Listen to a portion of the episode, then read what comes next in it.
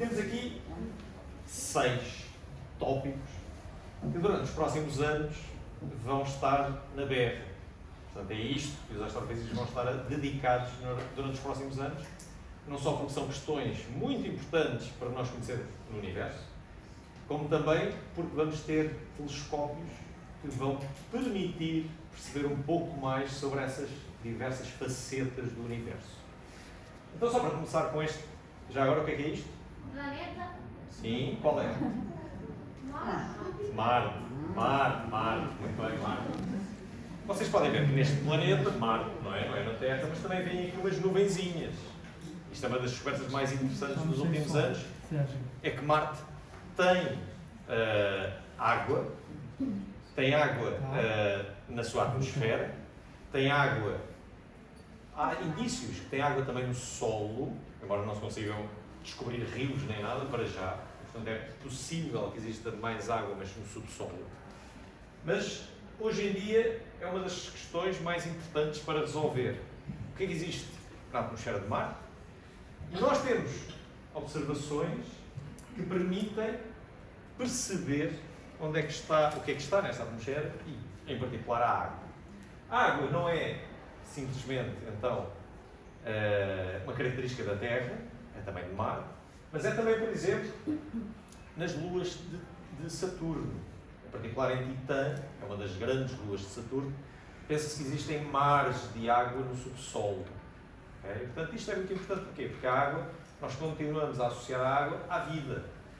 E não há vida para nós, para já, pelo menos, sem água. E, portanto, quando descobrimos água, levanta-se logo a questão de haver vida ou não. Está bem?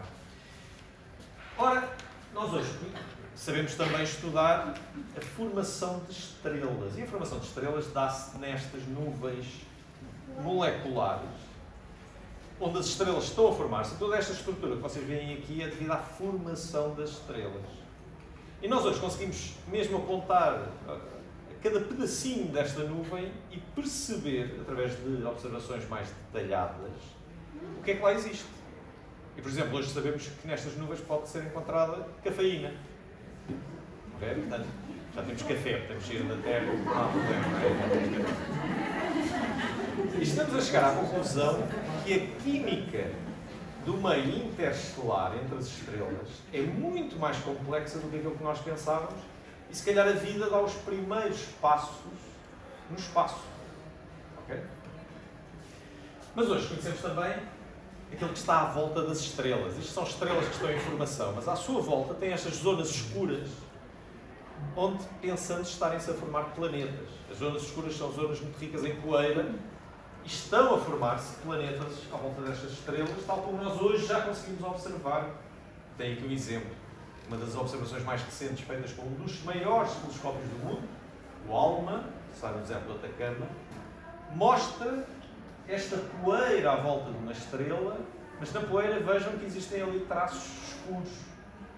Isto é o percurso que os planetas devem estar a fazer, os planetas que estão a ser formados, e essencialmente estão a limpar aqueles percursos à volta daquela estrela. Ok? E nós queremos conhecer planetas, e hoje já conhecemos para aí 5 mil planetas à volta de outras estrelas, sem ser o Sol. E nós queremos perceber o que é que existe na atmosfera destes planetas. Novamente, a questão da água, haver água, não haver água, haver vida, não haver vida.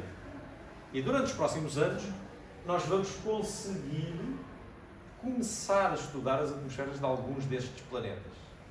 E, portanto, esta é uma das fronteiras mais entusiasmantes para quem estuda o espaço nos próximos anos. Mas depois podemos ir mais para longe, para galáxias. Nós hoje conhecemos as galáxias, estes milhões e milhões e milhões de estrelas. A nossa galáxia é apenas uma entre milhões e milhões e milhões de galáxias que existem no universo. E o desafio aqui é perceber como é que uma galáxia evolui ao longo da idade do universo, que são quase 14 mil milhões de anos. Okay? Esta é a idade do nosso universo e nós tentamos perceber como é que as galáxias evoluem ao longo deste enorme intervalo de tempo. Okay? Algumas galáxias são violentas, têm no seu interior algo que resulta nesta injeção gigantesca de matéria. Nós hoje pensamos no centro destas galáxias o que existe é um buraco negro gigantesco que está associado à galáxia de alguma forma, mas que vai engolindo material no centro da, da, da galáxia.